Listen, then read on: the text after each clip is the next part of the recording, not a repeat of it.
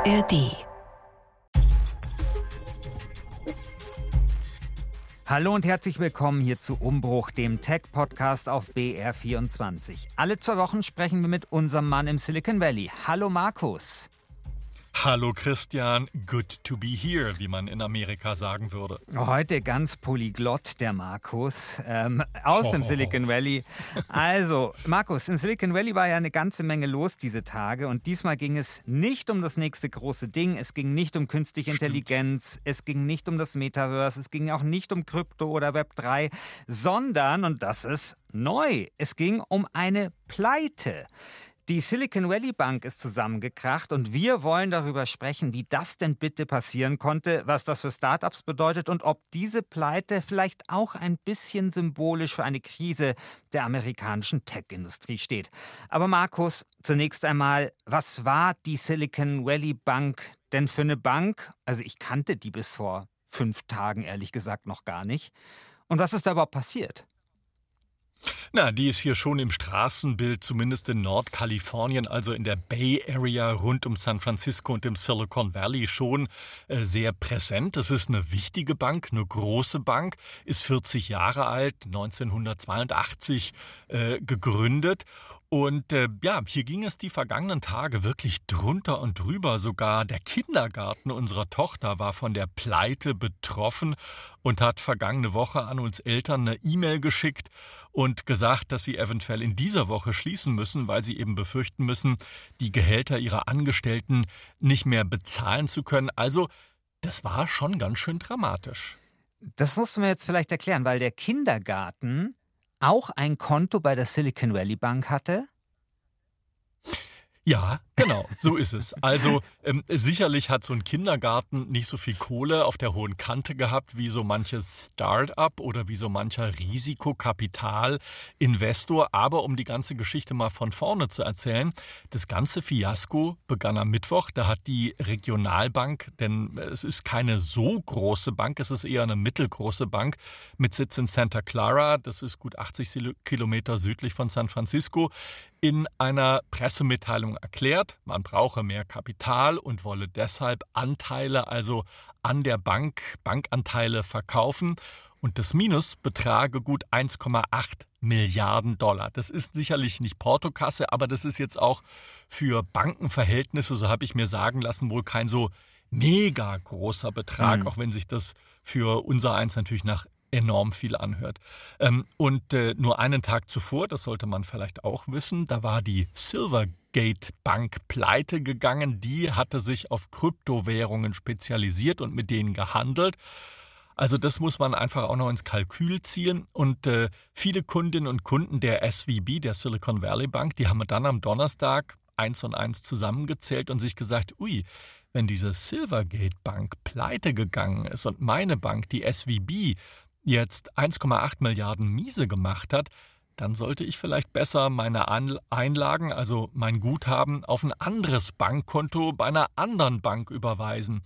Und dann ist ein sogenannter Run passiert. Alle sind quasi virtuell zu dieser Bank hingestürmt und haben eine Kettenreaktion ausgelöst. Und das hat dann dazu geführt, dass am Freitag die US-Bankenaufsicht gesagt hat, okay Freunde, stopp mal, so geht es nicht, das muss alles geordnet ablaufen, wir übernehmen jetzt mal die Kontrolle über die Bank, denn durch diesen Abzug von Milliarden an Kapital ist die Bank dadurch pleite gegangen, weil jeder eben seine Kohle abgezogen hat. Markus, ich habe gehört, also du hast ja auch gesagt, diese 1,8 Milliarden Dollar, ist für uns viel, aber für so eine Bank vielleicht gar nicht so viel. Aber dass mhm. es wohl auch nicht so wahnsinnig gut kommuniziert worden ist, diese Kapitalerhöhung. Ähm, offenbar war es doch so, dass der Chef dieser Bank etwas gesagt hat oder ein Wort in den Mund ge genommen hat, das man nicht sagen, äh, in den Mund nehmen sollte in so einer Situation. Er hat nämlich gesagt, niemand braucht keine hier Panik. Panik haben. Genau, keine Panik. Und das ist natürlich das sichere Signal dafür, dass alle sofort Panik bekommen. Genau, das ist so wie das Signalwort bei der Kontrolle am Flughafen, wo du sagst, natürlich habe ich keine B-B-Bombe in meinem Koffer. Und wenn du das B-Wort am Flughafen sagst, dann ist es genauso schrecklich, wie wenn du das P-Wort in einer Analystenkonferenz sagst. Und Greg Becker, muss man dazu sagen, das ist der CEO der SVB ähm, der hat im Januar, das kam dann auch heraus, all seine Anteile an dieser Bank verkauft. Wer ein Schelm ist, der mag natürlich jetzt denken, ah, der hat vielleicht schon geahnt, was da kommen könnte, dass die Bank eventuell unterfinanziert ist, aber das hat natürlich insgesamt auch kein gutes äh, Licht äh, auf die Bank geworfen und du hast natürlich recht, wer das P-Wort in so einer Analystenkonferenz in den Mund nimmt, der bewirkt natürlich das Gegenteil. Es hat also diesen Run gegeben und jeder hat gesagt, ah, schnell, ich muss mein Geld in Sicherheit bringen. Und das hat diese Bank, die, ich würde mal sagen, leicht geschwächt war, noch viel stärker geschwächt. Also das war ein unsinniger, ein schlechter, ein schlimmer Fehler, a, so eine Pressemitteilung zu veröffentlichen, b, eine Pressemitteilung einen Tag nach der Pleite von einer anderen Bank zu veröffentlichen und dann auch noch das P-Wort zu benutzen. Also alle Bank-CEOs da draußen, die uns zuhören, bitte nicht das P-Wort sagen und an alle Normalsterblichen, die uns auch zuhören, bitte nicht das B-Wort sagen am Flughafen. Vielen Dank, lieber Markus, für diese sachdienlichen Hinweise. Ähm, Gerne. Aber vielleicht noch mal grundsätzlich, also was, also das waren jetzt sozusagen ja die konkreten Anlässe, die zum Zusammenbruch dieser Bank geführt ähm, haben. Aber was, was sind denn so die tiefer liegenden Gründe? Naja, also wenn wir uns die SVB genauer angucken, das ist eine Bank, die für das Silicon Valley, für einen relativ kleinen Landstrich, gerade mal so ja, 100 Kilometer lang, 20 Kilometer breit, eine enorm wichtige Funktion hat. Nicht so sehr für die Privatkunden, also wie du und ich, sondern für Startups und für Wagniskapitalgeber.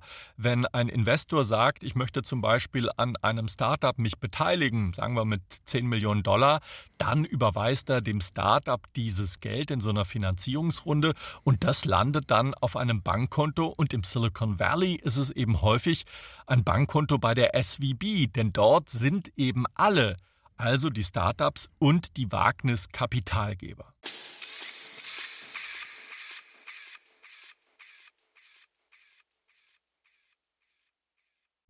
Ja, jetzt ist es ja so, dass viel darüber gesprochen wird, was eigentlich so vielleicht im Hintergrund passiert ist, dass diese Bank überhaupt in Schieflage kommen konnte. Und dazu muss man eben wissen, wie du richtig gesagt hast, gerade, dass das eben die Bank eigentlich das Silicon Valley war, der ganzen Start-ups, der ganzen Tech-Unternehmen. Und gerade in diesem Segment haben wir in den letzten Monaten größere Verwerfungen auch gesehen. Also wir wissen ja alle, alles ist teurer geworden wegen Corona, wegen zusammenbrechenden Lieferketten, wegen dem Ukraine-Krieg. Wir wissen, dass die Federal Reserve Bank oder auch die EZB in Europa sich dagegen stemmt mit immer höheren Zinsen, um ein bisschen aufs, aufs, auf die Bremse zu drücken, um diese Inflation wieder runterzuholen. Wir wissen aber auch, dass natürlich, wenn die Zinsen steigen, Geld teurer wird. Und diese Start-ups sind ja oft so Wachstumsunternehmen, die vielleicht jetzt noch gar keinen großen Gewinn machen, aber in Zukunft Gewinn machen wollen oder werden, aber bis dahin einfach noch ja, Finanzbedarf haben, Kredite brauchen. Und diese Kredite, dieses Geld, das ist eben sehr, sehr teuer geworden in den letzten Monaten.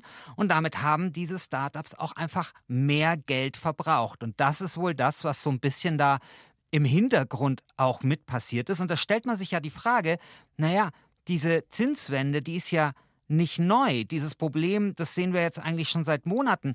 Warum hat diese Bank dann nicht einfach, keine Ahnung, in irgendwas anderes investiert? Warum hat sie sich nicht mehr diversifiziert? Hat sie vielleicht einfach auch schlecht vorgeplant für solche Krisenfälle? Also Christian, ich glaube, ähm, du hast da den Drudelskern genannt. Die Bank hat sich nämlich nur auf die Kunden in der Tech-Industrie hier im Silicon Valley fokussiert. Sie hatte kaum andere Kunden als eben diese Startups. Und das ist dann in diesem Fall ziemlich doof gewesen, vor allem wenn man sich von einem Wirtschaftszweig wie der Tech-Industrie gerade in so einer schwierigen Phase abhängig macht. Andere Banken, große Banken hier in den USA, Bank of America oder ähm, JP Morgan, die sind in den unterschiedlichsten Wirtschaftszweigen unterwegs und deshalb sind sie, sind sie auch nicht so anfällig, wenn es zum Beispiel in einer bestimmten Branche äh, zu Problemen kommt, weil sie eben, du hast dieses Schlagwort gerade genannt, diversifiziert sind. Jetzt hast du vorhin gesagt, es ist zu einem Bankrun gekommen. Ich habe sowas noch nie selber erlebt.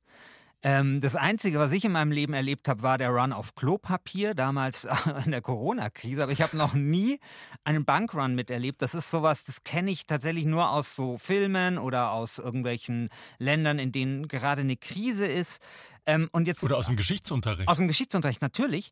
Und Jetzt habe ich aber auf Twitter am ganzen, äh, am Wochenende immer wieder Bilder gesehen von riesigen langen Schlangen vor Bankautomaten. Ähm, ist das wirklich so dramatisch gewesen bei dir im Silicon Valley? Absolut. Also viele Leute, die haben einfach Panik geschoben vor den Filialen der SVB. Da gab es auf einmal lange Schlangen. Das kannte ich auch nur, so wie du, vor, von den Supermärkten, als die Corona-Pandemie ausgebrochen ist und wir alle vor irgendwelchen Großmärkten standen, um nicht nur Klopapier, aber auch andere Waren des täglichen Bedarfs zu kaufen. Und das äh, gab es auf einmal vor diesen SVB-Filialen. Zum Teil musste sogar die Polizei auffahren, weil eben jeder ganz schnell an seine Kohle ran wollte und das Geld dann zu einem anderen Institut überweisen wollte. Aber das ging am Freitag zum Beispiel schon nicht mehr, weil die US-Bankenaufsicht die Kontrolle über die SVB an sich gezogen hatte. Und das Problem am Freitag war dann, jedes Konto ist nur bis 250.000 US-Dollar abgesichert gewesen. Aber wenn man weiß, die meisten der Konten bei der SVB, die haben viel mehr ähm, Kapital gehabt. Äh, 93 Prozent, glaube ich, aller SVB-Konten hatten deutlich über 250.000 Dollar auf dem äh, Guthaben, auf dem Konto. Ähm, und das hat dann ganz viele Gründerinnen und Gründer, aber auch kleine und größere Firmen für ein heftiges Problem gestellt, weil die haben sich alle gesagt, Miste, wie komme ich jetzt an mein Geld ran? Ähm, so ein Unternehmen wie zum Beispiel der Set-Top-Box-Hersteller Roku, der hat richtig gehend Bammel bekommen, weil er quasi nicht wusste, was mache ich jetzt die kommenden Tage? Wie kann ich meine Angestellten bezahlen? Wie kann ich Rechnungen begleichen, wenn ich nicht mehr an dieses Geld rankomme? Und äh, das habe ich auch noch nicht gesehen, nicht nur ähm, quasi ähm, vor Ort, dass sich eben lange Schlangen gebildet haben, sondern auch virtuell auf LinkedIn zum Beispiel. Dort haben viele Gründerinnen und Gründer von Startups hier im Silicon Valley Excel-Charts veröffentlicht und äh, erläutert, für wie viele Tage sie noch Geld haben, um ihre Mitarbeitenden überhaupt bezahlen zu können. Also das war schon ziemlich bizarr und äh, total verrückt. Sowas habe ich wirklich noch nie gesehen. Ja, ich fand das sehr interessant. Auf Twitter gingen ja dann auch mal so Listen rum, welche Unternehmen vielleicht ihre Bargeldreserven halt auch äh, bei der, äh, bei der SUVB äh, geparkt haben könnten. Und Roku hat es ja schon er äh, erwähnt. Da hat man dann immer gesagt, es seien so 26 Prozent, die die bei dieser Bank geparkt haben. Das heißt, 26 Prozent ihrer, ihrer Barmittelreserven wären weg. Und dann mussten sich zahlreiche andere Unternehmen dann auch zu Wort melden, also sowas wie Airbnb oder Hims Hers, und dann immer auch klarstellen, nein, wir haben dort kein Geld liegen und sowas. Wir sind nicht wie Roku oder wie der Kindergarten von Markus Schuler. Und das fand ich auch super spannend. Also wie dramatisch da einfach diese Lage dann auch insgesamt ist. Ja, also das war wirklich verrückt und vielen Leuten ist hier der war im wahrsten Sinne des Wortes der Popo auf Grundeis gegangen, weil äh, einfach auch viele gesagt haben, zu Recht, wir müssen eventuell dicht machen, wenn wir jetzt nicht mehr an Geld herankommen und alles Fujikato ist und das Verrückte ist, bei dieser SVB-Bank, da waren oder sind nicht nur Gründer und Startups, sondern eben auch die Wagniskapitalgeber, also diejenigen, die darüber entscheiden, welches Startup äh, künftig Geld bekommt, in welches Startup Geld gesteckt werden soll und deren Geld war einfach auch eingefroren. Und das wäre dann zu einem Supergau äh, vermutlich nächste Woche gekommen. Und was ist dann passiert? Weil der Supergau, naja, also ich weiß nicht, ob er vielleicht noch kommt, aber sagen wir mal, das Silicon Valley und die ganzen Firmen, die leben, existieren noch, die stehen noch. Was ist denn dann passiert? Naja, du kennst ja die Sage vom weißen Ritter, der in letzter Sekunde quasi auftaucht und dann alle rettet. Und das ist, im Sonntag, das ist am Sonntag passiert und zwar in Gestalt der US-Regierung. Die hat nämlich gesagt, auch wenn die Einlagen bei der SVB nur bis 250.000 US-Dollar versichert sind, wir bürgen sozusagen für den Rest. Heißt, hallo Unternehmen, ihr kriegt wieder die Kohle, ihr kriegt wieder Zugriff auf eure Konten und könnt dann am Montag, also heute, wo wir diesen Podcast aufnehmen, könnt ihr wieder an eure Bankkonten online rankommen und ihr könnt Geld überweisen.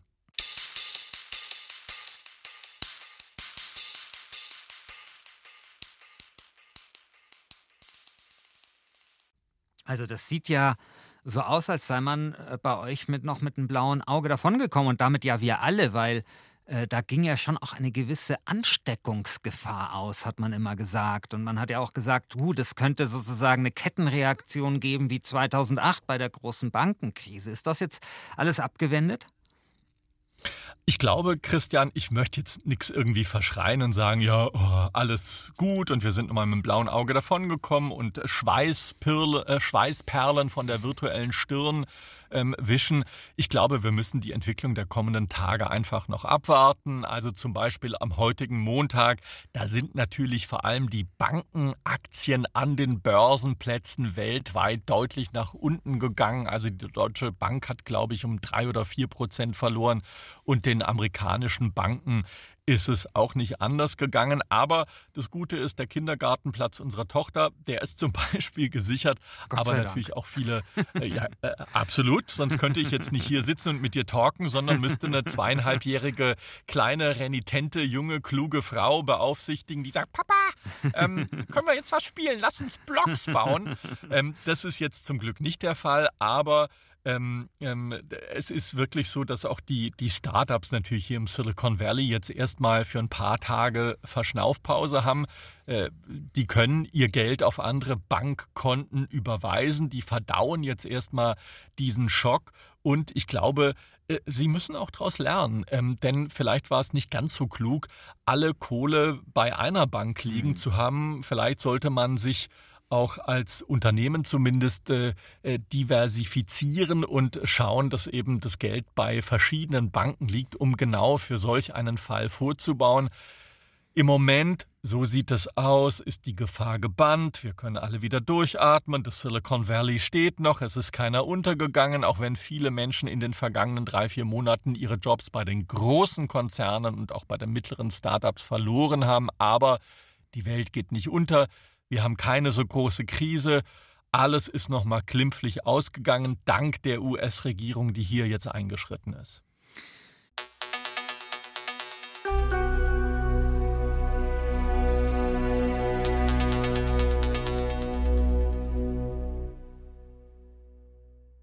Du hast jetzt schon gesagt, viele Leute im Silicon Valley haben ihren Job verloren in den letzten Monaten, wobei natürlich auch sehr viele Leute einen Job im Silicon Valley in den Monaten zuvor bekommen hatten. Also wurde ja auch viel Personal aufgebaut. Aber trotzdem fügt sich das für mich schon zu so einem bisschen Gesamtbild zusammen. Also wir Journalisten suchen ja gerne dann immer nach so Ereignissen, aus denen man dann vielleicht einen ein etwas größeren Trend ableiten kann. Und jetzt haben wir diese Entlassungen im Silicon Valley. Wir haben den, den Niedergang, fast schon Crash von vielen äh, Aktienkursen, vor allem von ja, sol solchen Wachstumsunternehmen eben im Tech-Bereich in den USA gesehen. Wir haben den Absturz von Kryptowährungen gesehen. Wir hatten den Zusammenbruch von FTX. Wir haben mit Elon Musk eine Koryphäe im Silicon Valley, der sich gerade ziemlich zum Brot macht als Twitter-Chef. Twitter an sich auch eine große, wichtige Plattform, ist auch im Niedergang be begriffen. Jetzt haben wir diesen Zusammenbruch der Silicon Valley Bank. Kann es nicht sein, dass wenn wir so in zehn Jahren zurückblicken auf diese Zeit, dass wir das dann als große Zeit der Krise des Silicon Valley wahrnehmen? Also steckt das Silicon Valley in, in einer Krise, würdest du das sagen? Ich bin froh, Christian, dass du gesagt hast, wir Journalisten, wir wollen da ja immer so ein Bild heraus ableiten, was wir dort gerade an Trends und an irgendwelchen ähm, wie sagt man, ähm, ähm, äh, an irgendwelchen Hinweisen ablesen können. Vielleicht hast du recht. Vielleicht reden wir ja in zehn Jahren drüber und sagen, ey Mann, da sind wir aber ganz knapp an der Katastrophe vorbeigeschrammt. Ich glaube, das ist im Moment nicht so. Ich glaube aber, und da gebe ich dir wiederum recht, die vergangenen Jahre, gerade während der Pandemie, ist das Silicon Valley überproportional stark gewachsen, mit kleinen wenigen Ausnahmen. Eine lautet zum Beispiel Apple. Aber so Firmen wie Google, wie Amazon oder wie Meta, also Facebook, die haben sich brutal verstärkt mit Mitarbeitenden überproportional viele Leute eingestellt. Viele wurden auch gegangen, aber unterm Strich haben die immer noch mehr Leute eingestellt als in den Jahren zuvor und haben eben jetzt festgestellt und gesagt, ui, wir haben diese Entwicklung überschätzt. Wir mhm. dachten, nach der Pandemie geht es quasi so weiter und wir wachsen so weiter. Das war nicht so richtig. Wir wachsen zwar nach wie vor, aber nicht mehr ganz so stark und deshalb sind wir gut beraten, doch weniger Personalkosten zu verursachen. Und viele dieser Unternehmen, die haben natürlich auch auf ihre Börsenwerte geschielt und gesagt, okay, wir haben sehr hohe Personalkosten, also müssen wir dort abspecken und müssen uns sozusagen aufhübschen für diese Börsenmärkte. Und genau das ist passiert. Und da findet jetzt gerade, glaube ich, eine gute und eine wichtige Korrektur statt. Und wir Journalisten, wir tendieren häufig dazu, ich will nicht sagen, dass du das machst oder, oder ich, aber wir tendieren häufig dazu, äh, das ganz Negative rauszulesen. Ich glaube aber, diese Entwicklung, dass jetzt die Unternehmen wieder etwas auf die Bremse treten, dass man jetzt auch seine Sinne schärft, da könnte vielleicht was schiefgehen, hilft eben vor allem kleineren Start-ups, dass sie mehr Chancen in der Zukunft bekommen. Denn äh, die Googles und die Metas, also die Facebooks, die fokussieren sich jetzt wieder auf ihr Kerngeschäft. Bei Google ist es die Werbung rund um die Suchmaschine.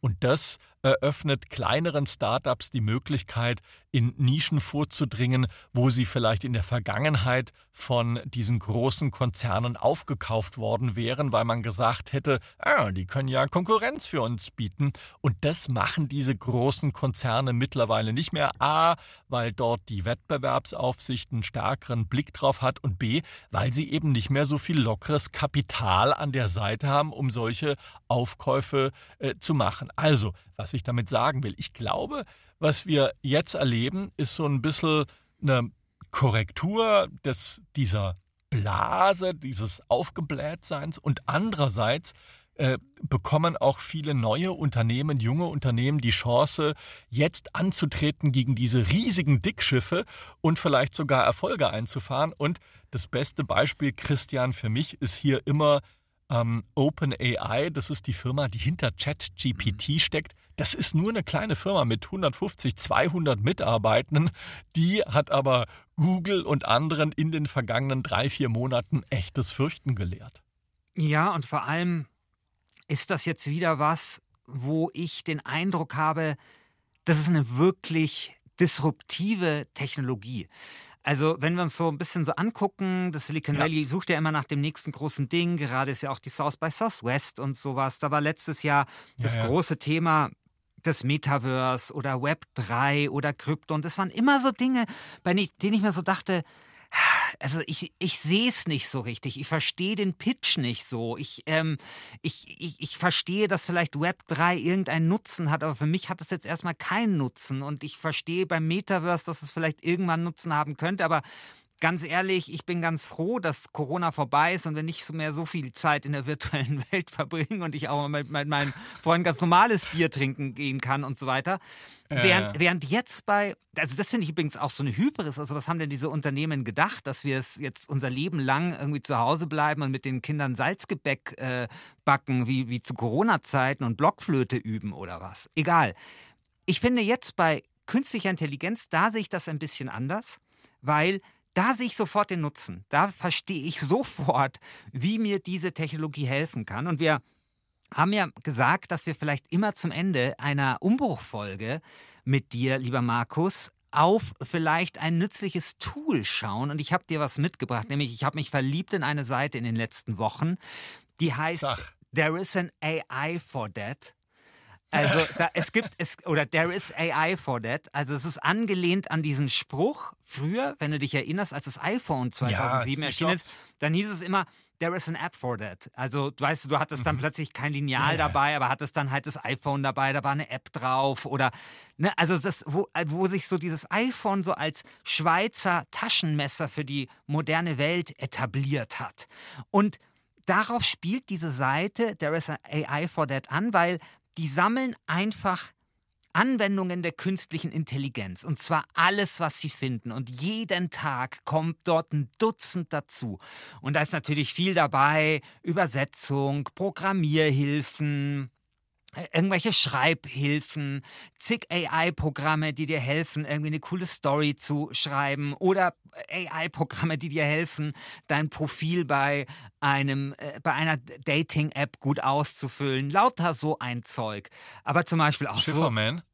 Ja. Ich bin gerade auf der Seite drauf und du hast recht, das ist ja absolut geil. genau, also 2469 genau. AIs gibt genau, es dort. Genau. Das ist ja echt der Hammer. Und die, und die erste 2002 oder so, das ist sogar nach Jahren ja, ja. genau.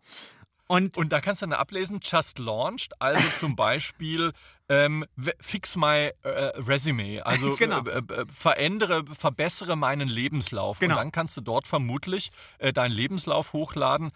Super geil. Genau. Mensch, das ist ja echt kannst, eine gute Seite. Ey, Danke ey, dir, Christian. AI Jetzt habe ich echt genau. was gelernt. Und ich verliere mich da total. Ich meine, da ist auch super viel Schrott dabei, aber es ist einfach so faszinierend. Ja. Also, das war aber damals ehrlich ja, gesagt bei den Apps und dem iPhone auch so. Da war auch viel Schrott dabei.